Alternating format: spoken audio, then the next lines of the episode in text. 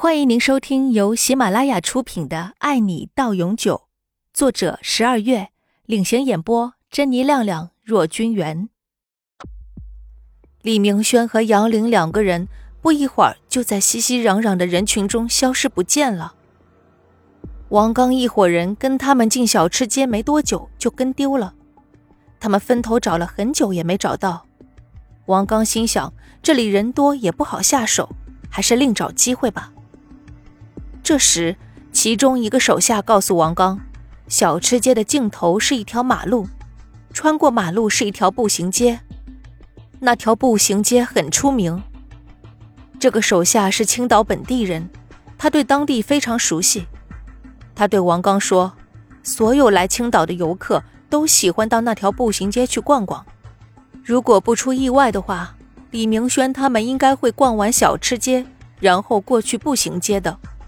穿过马路要经过一个巷子，他们可以在那边动手。”王刚觉得他分析的很有道理，于是带着一行人走出小吃街，开车绕到小吃街另一头的出口等李明轩和杨玲。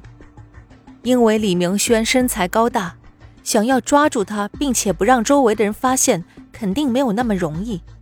所以王刚拿出事先准备好的迷药，准备待会儿下手。杨玲还在拉着李明轩不停地逛，不停地吃，手里的还没吃完，又看中了别的。李明轩手里也是满满几袋美食，一部分是这个小吃货的。还有一些是准备带回去给几个同事的，因为他对人友善、亲和力强，所以李明轩在公司受到下属的拥护和尊敬，在商场上也得到了合作伙伴和对手的尊重。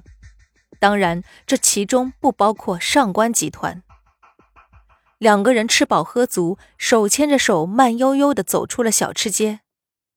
一出小吃街，路上的人就明显变少了很多。王刚看到目标已经出现，吩咐那几个提前藏在巷子里的手下赶紧准备好。我手机里查过了，穿过马路对面的那条巷子就是一条著名的步行街，要不要去逛逛？好啊，你想去我们就去吧，而且刚吃饱，肚子很撑，正好消消食。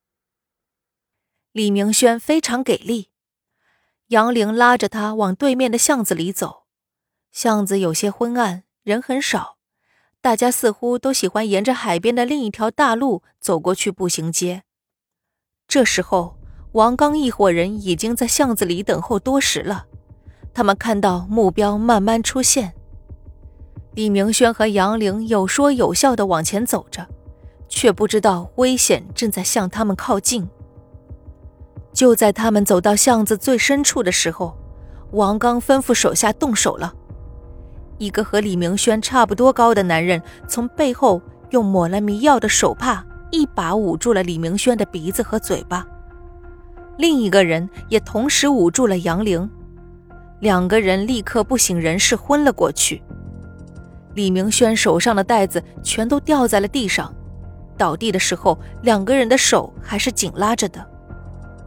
王刚立马让手下把两个人抬上车，车子急速驶向郊区。在车上，王刚让手下把李明轩和杨玲的手脚都绑得结结实实的，眼睛也被紧紧蒙上了黑布，嘴巴也堵上了。这可是杨玲第二次遭遇绑架了。王刚把两个人关在一所房间里，过了很久，两个人都还没有清醒过来。王刚吩咐手下端来一盆冷水，毫不留情地泼向李明轩和杨玲。李明轩马上就被泼醒了，可他根本睁不开眼睛，醒来只感觉眼前一片黑暗，手脚也被绑得动弹不得。他意识到自己是被人绑架了，可杨玲呢？杨玲在哪里？李明轩担心杨玲的安全，一直在挣扎，尽管说不出话，却一直想要喊杨玲的名字。这时。杨玲也慢慢清醒了，熟悉的感觉让她意识到自己又被人绑架了。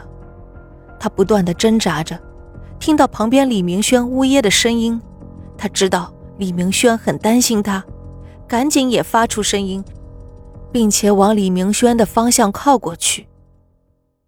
王刚看着他们两个人，冷笑着说：“哼，知道你们在哪儿吗？”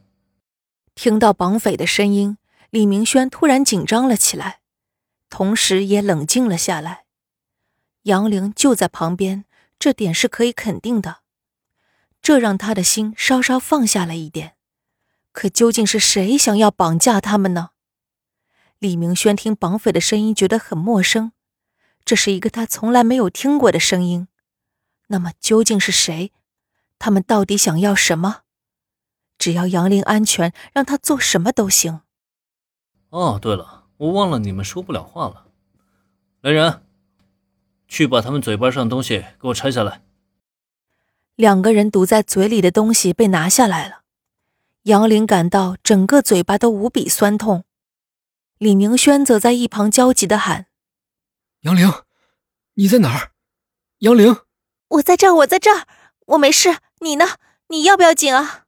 我没事，你没事就好，你不要怕，还有我在。”本集已播讲完毕，欢迎订阅专辑。